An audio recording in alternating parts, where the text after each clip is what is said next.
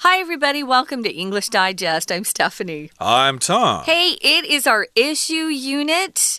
And it's day two. So, you know, we've already started talking about this and have explained a little bit about what a fertility rate is and what a baby boom is, as opposed to a baby bust. Currently in Taiwan, we're experiencing a baby bust, meaning we are not having enough people uh, willing to have babies. And so now uh, we're into this negative population growth, which is not good for the country because those senior citizens need people to take care of them. So, we're going to talk about what we can do, what the government's done. Of course, the government always gets involved and they screw things up. So, first, they wanted to encourage people. We had too many kids, and now they want us to have fewer kids. And as I said to Tom, maybe they should just stay out of it and see what happens. Yeah, let things run their natural course. Uh, that might be the best solution. But uh, I'm just thinking uh, to look on the bright side yeah. here. Eventually, all those old people are going to die out, okay? So eventually, this will no longer be a problem, and there'll just be not very many young people and not very many old people eventually, maybe in 50 years or something like that. But for now, we've got this problem, and we we've got to deal with it. So let's continue talking about from baby boom to baby bust, Taiwan's dilemma with fertility. Let's read the entire contents of our lesson for today right now.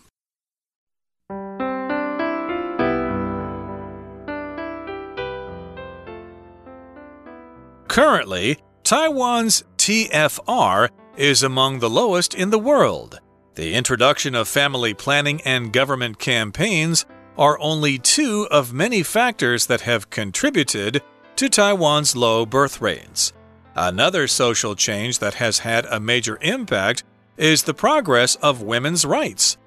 As more opportunities for higher education have opened up to women, more are choosing to pursue careers outside the home and compete with men in the workplace. Their shifting goals and priorities have caused many women to delay or reject marriage and thus not have children with partners. Even for young people who desire children, financial insecurity caused by low wages and the prohibited cost of childcare make it difficult to start a family. The lack of new babies is already having some visible effects on Taiwanese society. With a surplus of schools across the island, and not enough students to fill them, over 500 schools have already closed due to too many vacancies.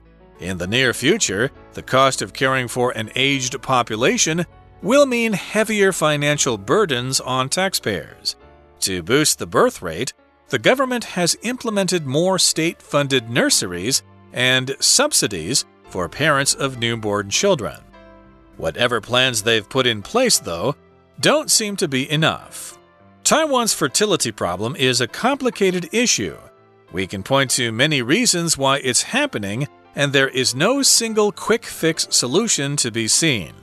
But one thing is for certain in order to cope with Taiwan's changing population, both government and citizens need to not only contemplate long term meaningful solutions that remove obstacles for young people but also look beyond the dependency on raised birth rates.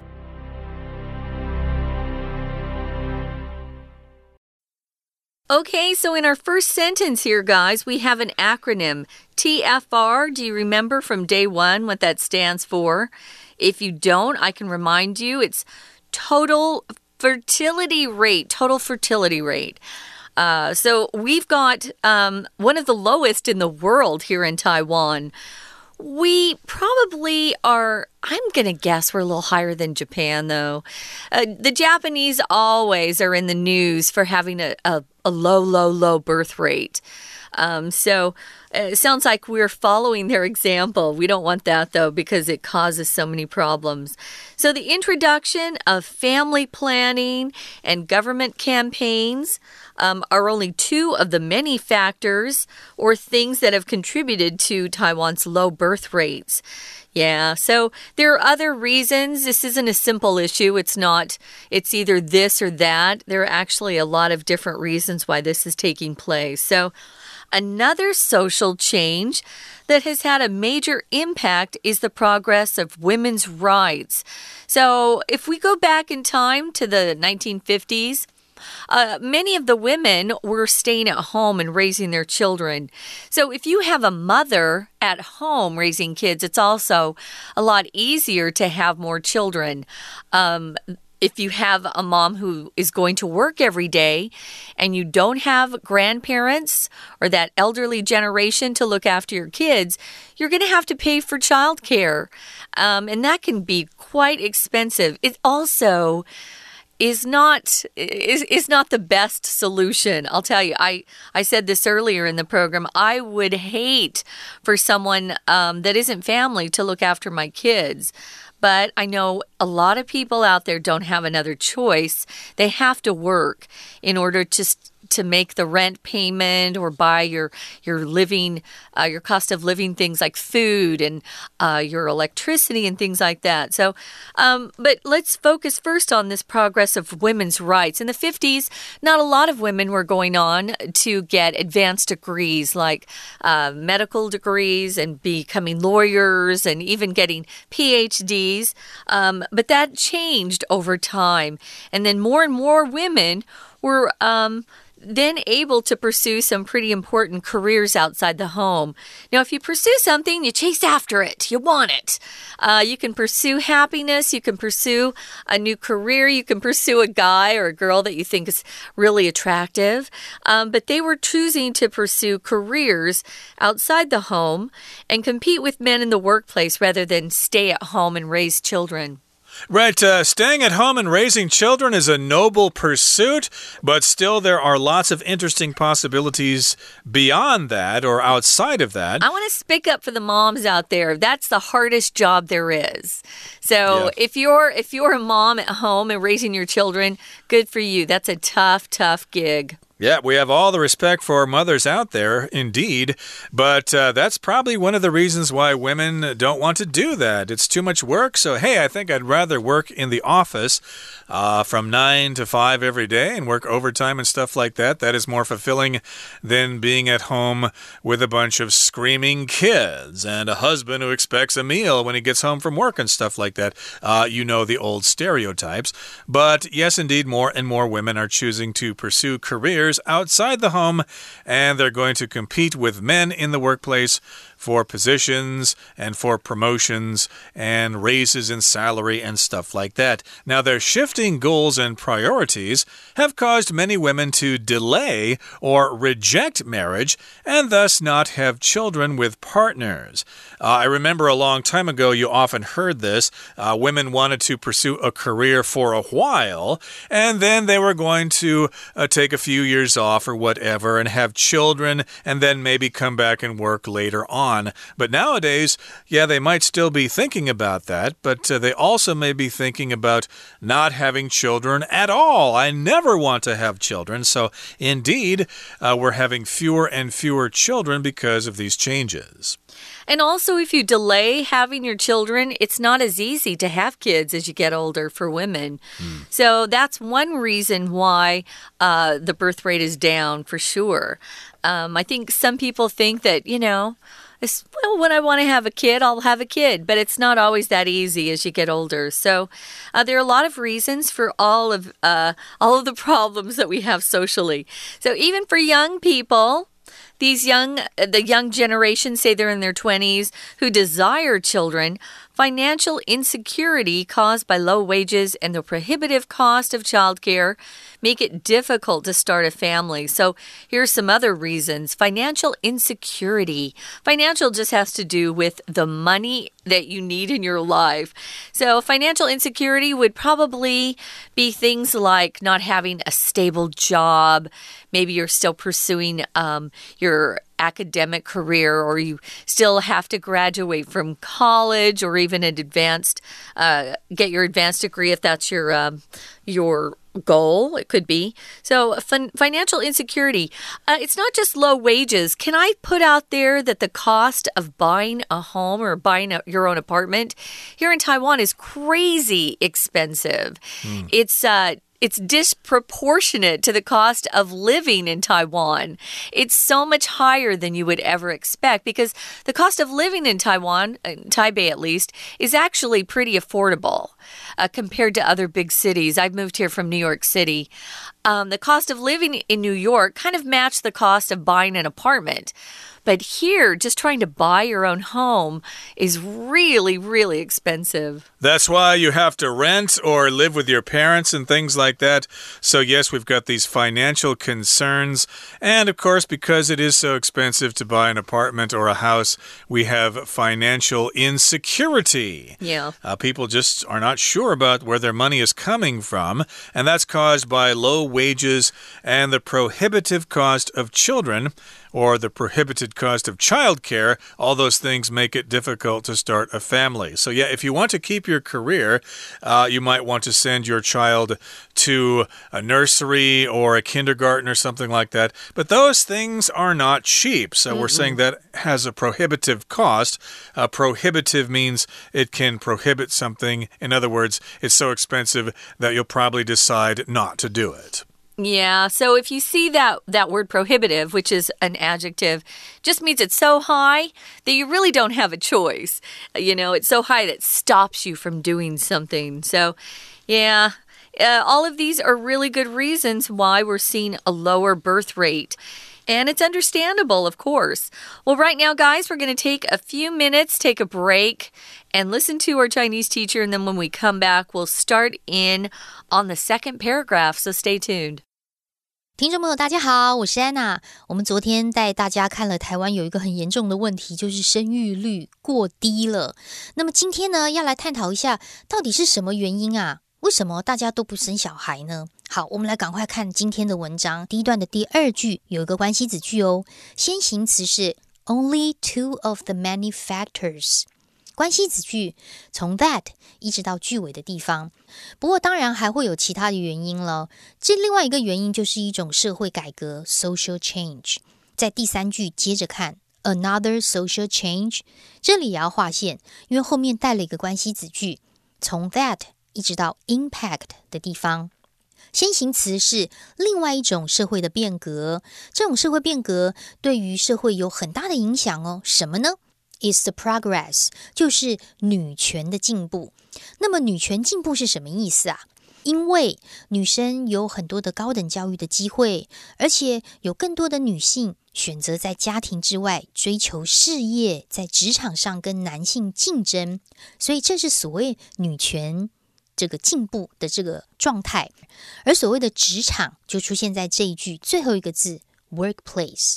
workplace，所以这样子的话呢，变成女生，我们会觉得我们的目标并不是就是要结婚生小孩，我们最重要的事情也不是要生小孩，而是我们要有自己的人生实现啦，要有工作啦。接下来第五句看到的主词是 shifting goals priorities，我们对于一些优先的事项啦，跟目标的变化，就会导致很多女生干脆就 delay。延迟结婚，或干脆就不生了，拒绝婚姻。好啦，那有人不想结婚，可是有人就是喜欢家庭嘛，他们也有困难。所以我们又点出了最后一句，在第一段最第六句的地方，看到到底现在年轻人如果真的是渴望子女的话，到底有什么困难呢？这句话还是有两个关系子句，第一个出现在逗点之前，先行词是 young people，关系子句从 who 到逗点的地方。对于那些渴望小孩的年轻人来说，financial insecurity 这种所谓钱上面的不安全感，到底是什么原因造成的呢？逗点之后出现了一个简化的关系子句，关系子句从 cost 到右边的 wages，省略的是 that is，因为低薪资。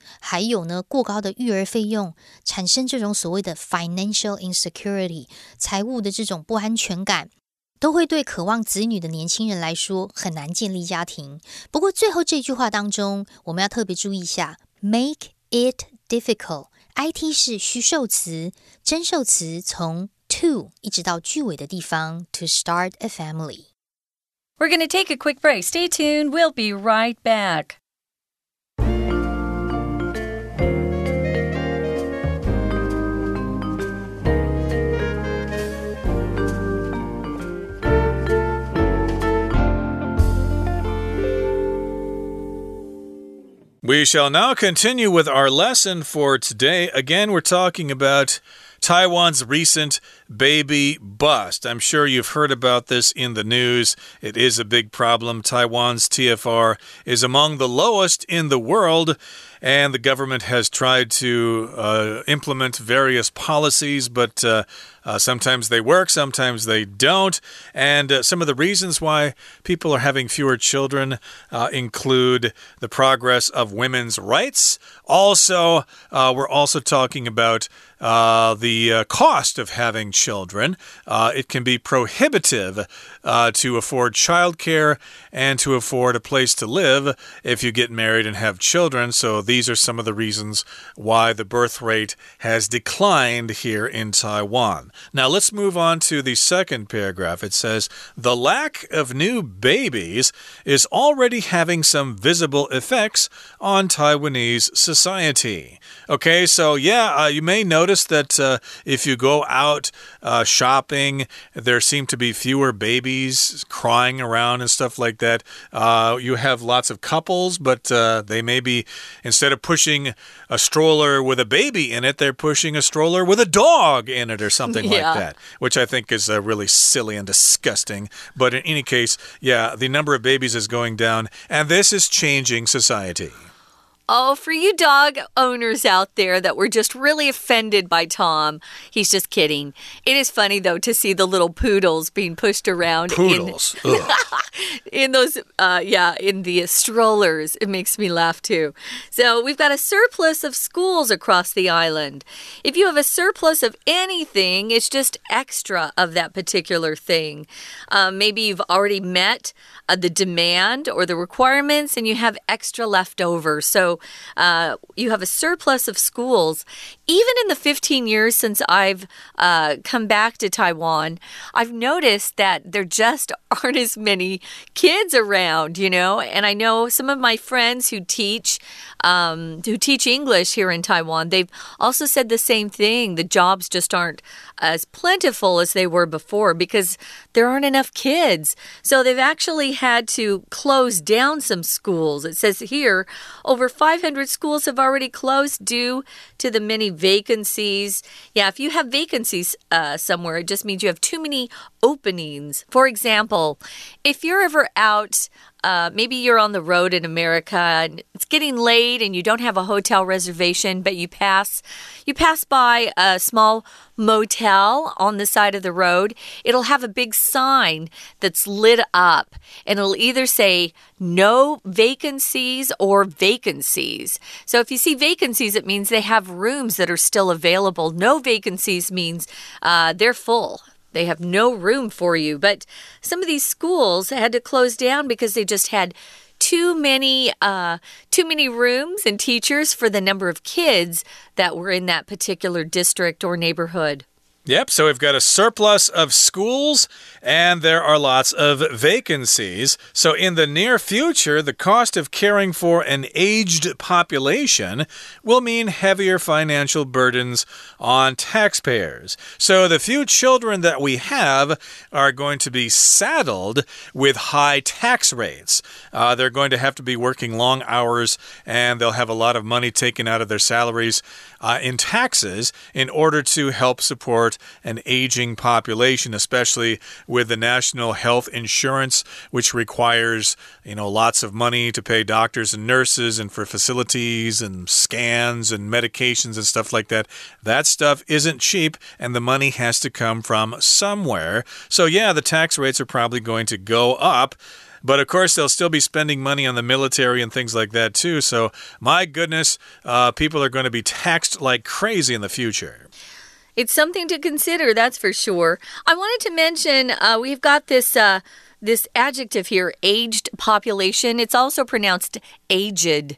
So sometimes you'll hear people say aged just in case. Um, but age population, yeah.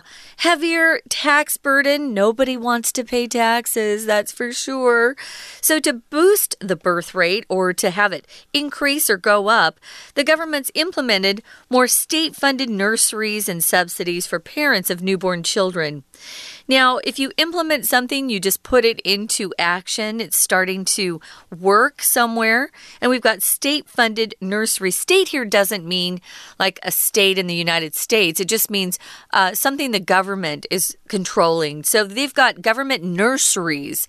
A nursery is a place where little children are taken care of, and it's typically for kids under the age of kindergartners. So you've got sometimes you've got little babies, you know, less than six months old, and usually it goes up to uh, three or four years old. By the time they're five, typically their parents will enroll them in kindergarten.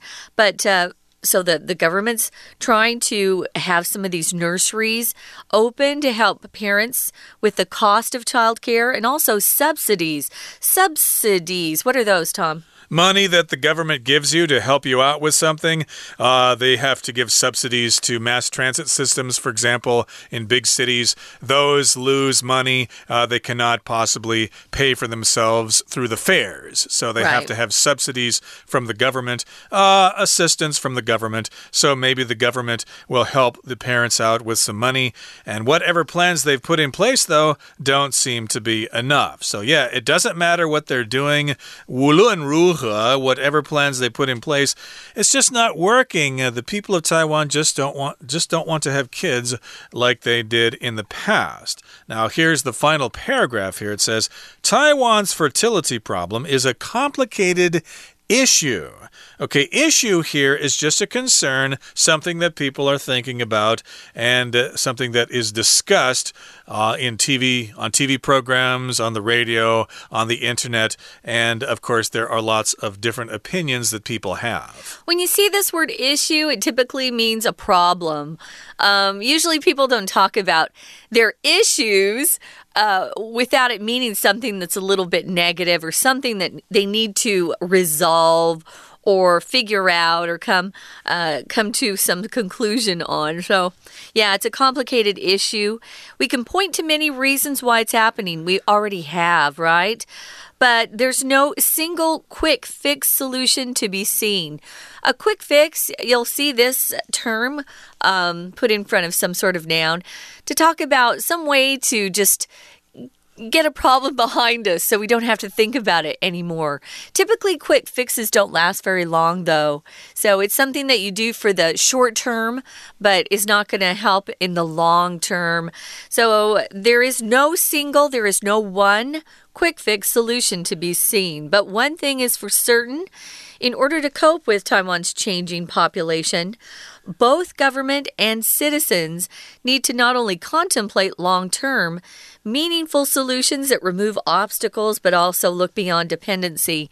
Uh, let's take a look first at this. Um, if you contemplate, means you think deeply about something. It's not something that you just, you know, pops into your mind. You actually are really thinking deeply about something if you contemplate. And again, notice here they're using long term, and we just mentioned there's no single short term or quick fix solution.